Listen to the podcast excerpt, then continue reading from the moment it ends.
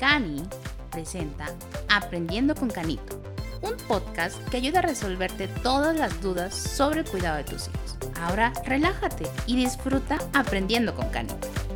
Muy buenos días, muy buenas tardes o muy buenas noches. Bienvenidos una semana más a este podcast Aprendiendo con Canito. Gracias por escucharnos una semana más. Estamos muy contentos de la recepción, de todos sus comentarios, toda la respuesta. Gracias, gracias. De verdad, leemos cada uno de sus comentarios. Hoy tenemos un tema muy importante, la ansiedad. La ansiedad es algo que nos está consumiendo cada vez más y en este caso la ansiedad en los niños. Por eso tenemos a la maestra Diana Xochitl Netzawal licenciada en psicología por la Universidad Autónoma de Tlaxcala, cuenta con una maestría en psicología clínica y psicoterapia por la Universidad del Valle de Tlaxcala, además un diplomado en terapia breve y seminario en pruebas psicológicas. Maestra, bienvenida, qué gusto que esté aquí con nosotros. El gusto es mío, José Eduardo. Estoy encantada de tener este espacio aquí en Canito y de poder llegar a todas las personas que sobre todo tienen eh, niños a su lado o niños muy cerquita, porque pueden ser también tíos, pueden ser abuelos, eh, y, que esta información que vamos a compartir eh, puede ser de mucha ayuda para poder cuidar mucho mejor a nuestros niños, poderlos acompañar, poderlos nutrir emocionalmente hablando, psicológicamente hablando y favorecer su desarrollo eh, eh, en estos aspectos. Estoy seguro que así será. Es uno de los grandes, grandes objetivos del podcast Aprendiendo con Canito para llegar a toda esa familia, a todos que tienen estas dudas, estos comentarios, estas inquietudes. Y hoy es un tema muy importante, maestra Diana. Bueno, Maestra, si me lo permites, estamos aquí en confianza, todo el auditorio eh, de Aprendo con Canito, ¿te puedo decir, Diana? Claro, claro, no, está bien. Diana, hoy vamos a hablar de la ansiedad en los niños. Pero hay que empezar diciendo qué es la ansiedad. Bien, mira, la ansiedad es una emoción muy normal, muy natural del ser humano. Todos la sentimos, hombres, mujeres, niños, adultos, eh, adultos mayores y la vamos sintiendo en diferentes momentos, en diferentes etapas, con cierta frecuencia, con cierta intensidad. Es decir, todos conocemos la ansiedad porque todos la sentimos. Eh, y bueno, es una, es una emoción que va encaminada a adaptarnos. También es una emoción que nos protege, nos ayuda a lograr mucho mejor nuestras metas eh, por ejemplo, si hablamos de una situación en donde vamos a presentar un examen, en donde vamos a estar en una entrevista laboral, en una exposición, ya ni se diga, los niños de, primaria, secundaria, que yo he visto que desde primaria ya están exponiendo algo que no se veía eh, hace algunos años, pero ahora lo están haciendo. Y hay muchos niños que se enfrentan a esta ansiedad ante situaciones, vamos a llamarle extraordinarias, eh, y entonces, bueno, en este sentido, la ansiedad hace que nos estemos preparando para ese momento, hagamos lo que tengamos que hacer para asumir ese momento de la mejor manera. Eh, este es un mecanismo básico de supervivencia, entonces, bueno, esa es la ansiedad, digámoslo así, la natural. Ok, sí, es algo muy fuerte. Yo no había escuchado, no había visualizado esta parte que es una emoción, que es un mecanismo de defensa porque nos acostumbran que la ansiedad es, es, voy a ponerlo así, es mala. Entonces, ¿qué pasa cuando se vuelve un trastorno? Es muy intensa.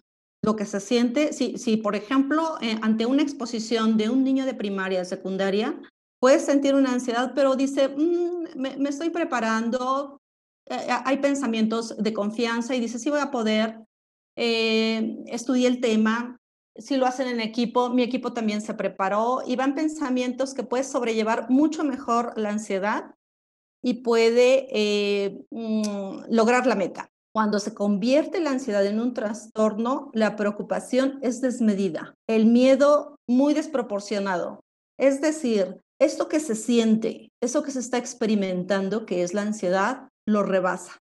Y ante esa exposición se le puede olvidar porque hay momentos en, el trastorno de ansiedad donde la mente está en blanco, eh, eh, se nos dificulta respirar, se nos olvidan las cosas, por supuesto, podemos sentir eh, mucha tensión muscular, en fin, entonces son estos síntomas, ya sea psicológicos o fisiológicos, desproporcionados, son persistentes.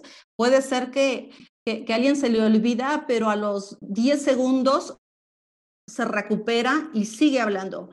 Pero cuando la ansiedad es desmedida, ya no lo logra. Entonces, eh, es intensa, desproporcionada, persistente y aquí hay algo súper importante que dificulta o incapacita esa área. Si hablamos ahorita de esa exposición, entonces nos está incapacitando el área académica porque no estamos logrando la exposición y esto sí es varias veces eh, por supuesto que, incapacita o dificulta el área académica, pero también puede ser el área familiar, el área social, si la persona es adulta, puede ser también el área laboral, eh, el, área afectiva con la pareja. Entonces, eh, cuando, se, cuando se vuelve un trastorno, está impidiendo que fluyan ya sea una o diferentes áreas de la vida para un niño y también para un adulto se aplica esta, eh, eh, esta regla, digamos. Justamente ahorita que estaba hablando de, cómo es la ansiedad como un trastorno, recordaba este, esta película de Intensamente, ¿no? Donde vemos los sentimientos dentro de, de esta niña y así me lo estoy imaginando que pasan en nuestros niños. Pero ¿cuáles son estas causas que llevan a los niños a sufrir ansiedad? Las causas pueden ser diversas. De hecho, em, está relacionada la ansiedad mm, con alteraciones químicas del cerebro. Tiene también un componente hereditario, que si los papás son eh, ansiosos o presentan ansiedad, ya sea que lo sepan o, bien lo desconozcan, pero ah, eh, tienen estas características de ansiedad, es muy probable que también em, estén favoreciendo o estén precipitando que el niño esté presentando ansiedad. Y bueno, también en este sentido, el medio ambiente en el que se desarrolla un niño puede estar em, generando ansiedad. Podemos hablar un poquito más adelante sobre características muy específicas que pudieran generar una ansiedad y, y como un trastorno. También me parece que sería valioso mencionar que la ansiedad no es un producto de la voluntad, o bien de los nervios, porque sea, eh, bueno, pienso yo que eh, este dicho, que no solo con la ansiedad, que también se puede dar con la depresión o con alguna otra situación en donde dicen, pues todo está en la mente, nada más es cuestión de echarle ganitas, de que tú lo decidas y ya no tienes que ir a gastar tu dinero, no tienes por qué platicarle tus problemas a la gente que ni te conoce, que no es de tu familia. Solo hazlo porque está en la mente. No es así. E, es, algo, es una situación o, es un, en este caso es un trastorno mucho más complejo, eh, mucho más completo, con, con, muchísimas variables, con muchísimos componentes que vale mucho, mucho la pena de verdad, sobre todo cuando sentimos que nos está rebasando, ya sea en los niños o bien como adultos, sí pedir ayuda. Claro, hay muchos, muchos mitos alrededor de la salud eh, mental y uno de ellos, como bien lo dijiste, Diana, es esa parte de que creemos que con fuerza de voluntad eh, o que las personas no quieren salir del estado donde están, ¿no? O están atravesando un trastorno y creemos que es su decisión estar ahí y juzgamos mucho, ¿no? Y, y algo que pasa a través de esos mitos es que dicen, no, es que ¿para qué? ¿Para qué llevar a, a mi hijo con un profesional de la salud? ¿Para qué ir yo con un profesional de la salud, para que ir a terapia. Dicen, ¿es una pérdida de tiempo? ¿Es una pérdida de tiempo, Diana, para, para las personas ir a terapia? No, para nada, no es una pérdida de tiempo, es una manera de conocernos, de explorarnos como padres, de, de, conocer a, nuestro, a nuestros niños, a nuestros hijos, eh, con, con, mucho más, con mucho más a detalle o con más detalle, apoyado por supuesto de un profesional de cuánto tengo que ver como papá, cuánto puedo influir para su estabilidad de mi hijo, qué puede hacer también él, eh, qué cosas puedo hacer en casa, en fin. Entonces, no, para nada, no es una, una pérdida de tiempo. Yo diría que es una forma de, de crecer, de favorecer en muy buena medida el desarrollo de nuestros niños. Yo diría que es una gran inversión de tiempo y una gran inversión para las personas. Realmente eh, creo que todos deberíamos ir a terapia por lo menos una vez en la vida. Siempre todos tenemos algo que podemos mejorar y que podemos ser mejores personas. Realmente estoy de acuerdo con, con eso contigo, Diana, y creo que están oyendo este podcast de Aprendiendo con Canito van a coincidir con nosotros. Padres, los tíos, los abuelos que nos están escuchando, están preguntando, ¿cómo puedo saber que mi hijo tiene ansiedad? Las características de la ansiedad a nivel psicológico son preocupaciones excesivas. Es decir, el niño, por ejemplo, ya no quiere ir a la escuela porque ¿qué tal si la maestra lo regaña? ¿Qué tal si esta vez nadie quiere jugar con él? ¿Qué tal si se enferma? Entonces, eh, las preocupaciones son excesivas y eso le impide al niño ir a la escuela, puede estar con muchísimo llanto, e, e, en fin. Eh, no sé, o a lo mejor hasta con ciertos síntomas como náuseas, eh, dolor de cabeza. Bueno, e, eso es por parte de las preocupaciones excesivas. Puede haber también sentimientos de amenaza, de sentirse en peligro. Puede haber mucho miedo. Este puede, decirlo, por ejemplo, miedo a que se me ocurre, a que le suceda algo a sus papás eh, al momento que regrese a casa y ya no estén, se me ocurre algo así, pero también puede ser un miedo donde él no lo puede describir, solo siente miedo y este también es intenso y le impide eh, que, se, que, se, que fluya esa área. En cuanto a los síntomas fisiológicos, hay palpitaciones o un incremento en la frecuencia cardíaca, hay inquietud, puede haber fatiga, irritabilidad, tensión muscular, una alteración del sueño, dificultades para concentrarse, puede haber también náuseas.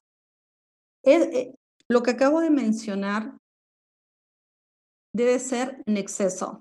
Y, por supuesto que esto le impide al niño continuar eh, fluyendo en, ese aspecto, en esa área de su vida. Y por supuesto, como papás, pues también nos, nos llama la atención, ¿no? También eh, eh, voy a mencionar algunas características de la ansiedad, pero que, que es como muy, de manera muy particular en los niños. La preocupación puede haber una preocupación excesiva, sobre todo a los niños, eh, um, bueno, si hablamos de los niños pequeños, de 0 a 3 años, una preocupación excesiva por la, por la separación de las personas con las que tienen apego. Eso es muy natural, de los 0 a los 3 años. De los 3 en adelante, y puede ser hasta adolescencia, cuando hay una preocupación excesiva por separarse de los padres o del tío, de, los, de, de, las personas con quien tengan más apego, entonces, eso sí llama la atención. Porque, bueno, pues no sé, vamos a pensar que está en primaria y, de repente deja de, eh, mm, de sentirse eh, bien al entrar a la escuela y no quiere dejar a la madre, la abraza fuerte o no quiere entrar este, a un centro comercial y, y, abraza fuerte al abuelo, a la mamá con quien el niño sienta más apego. Entonces, eh, esa es una situación, una característica de ansiedad, un trastorno de ansiedad. Esto, insisto, y los padres ya no pueden ir este, de compras, eso les, les dificulta o ya se les dificulta porque hay mucha ausencia en la escuela y hay una dificultad importante. Puede haber también pesadillas en los niños, em, puede haber también síntomas físicos antes de que ocurra la separación de, de, las personas con las que tienen apego. Es decir, ya saben que mamá se va a ir a trabajar y entonces empiezan a sentir mucho dolor de cabeza y es real, eh, empiezan a vomitar y es real, empiezan a tener muchas náuseas y es real, ¿no? Eh, que ya tengan, eh, nuevamente lo comento, niños un poquito más grandes, más o menos siete años, seis, y más adelante que no puedan dormir solos. Insisto, en terapia yo veo adolescentes que no pueden dormir solos. Tiene que ver también, aquí habría que explorar en la entrevista cómo es la crianza o el manejo que tienen los papás. Que lo he visto en, en secundaria y en preparatoria, que los van a dejar, los padres los van a dejar a la escuela y el adolescente va tomando del brazo a la madre y no se separa. Y la madre le dice, camina, no sé, mm, aparte, adelántate un poquito, porque en, el tránsito, pues, no sé, eh, un poco o voy a comprar y no, no permiten la separación de, de, la madre y eso sí también llama la atención. Entonces ahí hay una preocupación excesiva o hay una, pues, están foquitos rojos eh, que es muy probable que haya un trastorno de ansiedad que a esa edad no puedan separarse de los padres o de la persona con la cual tienen apego. Puede haber también comportamientos repetitivos. Ay, ¿qué se me ocurre? Esto pasa un poquito más en, el, en, eh, un trastorno de obsesivo compulsivo, que, que hay comportamientos o conductas que son repetitivas, a lo mejor que avanzan y, cada cierto tiempo retroceden dos pasos y vuelven a avanzar. Otra conducta repetitiva, que el, el, lavado de manos es muchísimo, tanto que a veces están casi sangrando la piel. Entonces son ciertos rituales que, que nos llaman la atención y que también habría que explorarlos un poquito más, insisto, si, si la situación sentimos que como padres o como, como personas adultas que estamos a cargo de un pequeñito, ya sea por un tiempo corto o largo, nos llama la atención, de verdad hay que buscar ayuda, eh, orientación para saber qué es lo que está sucediendo. Qué, bueno que lo mencionas, de, esta parte de, de, estar pendiente de los niños, porque a veces creemos que es un berrinche que se le va a pasar, que, hoy estuvo un mal día y decías hace rato en exceso. ¿Qué tanto tiempo puede ser ese exceso? ¿Cuándo, ¿Cuándo pasa de ser un berrinche como lo conocemos de un niño a ya tener un, un trastorno de ansiedad? Cuando el berrinche, eh, podemos manejar tiempos. Cuando el berrinche es en exceso, si hablamos de niños pequeños, a lo mejor más de 15 minutos, que ya el niño esté media hora sí, una hora sí, que sea eh, de manera muy frecuente, es decir, hoy, no sé, varias veces al día. y nos llama mucho la atención también porque es demasiado y a lo mejor lo platicamos un, poquito y vemos otros niños y es menor el barrinche, insisto, y nos llama a nosotros la atención, a lo mejor ya ni podemos comer, ya no podemos a lo mejor leer, él ya no puede estar en la escuela, ya nos están este, dando algunas observaciones en la escuela de que algo está pasando porque ya no está, insisto, ya no está llevando su día, ya no está fluyendo en el juego, en la parte social, en la parte académica. Entonces, sí habría que pedir ayuda, pedir orientación, porque está afectando su, desarrollo.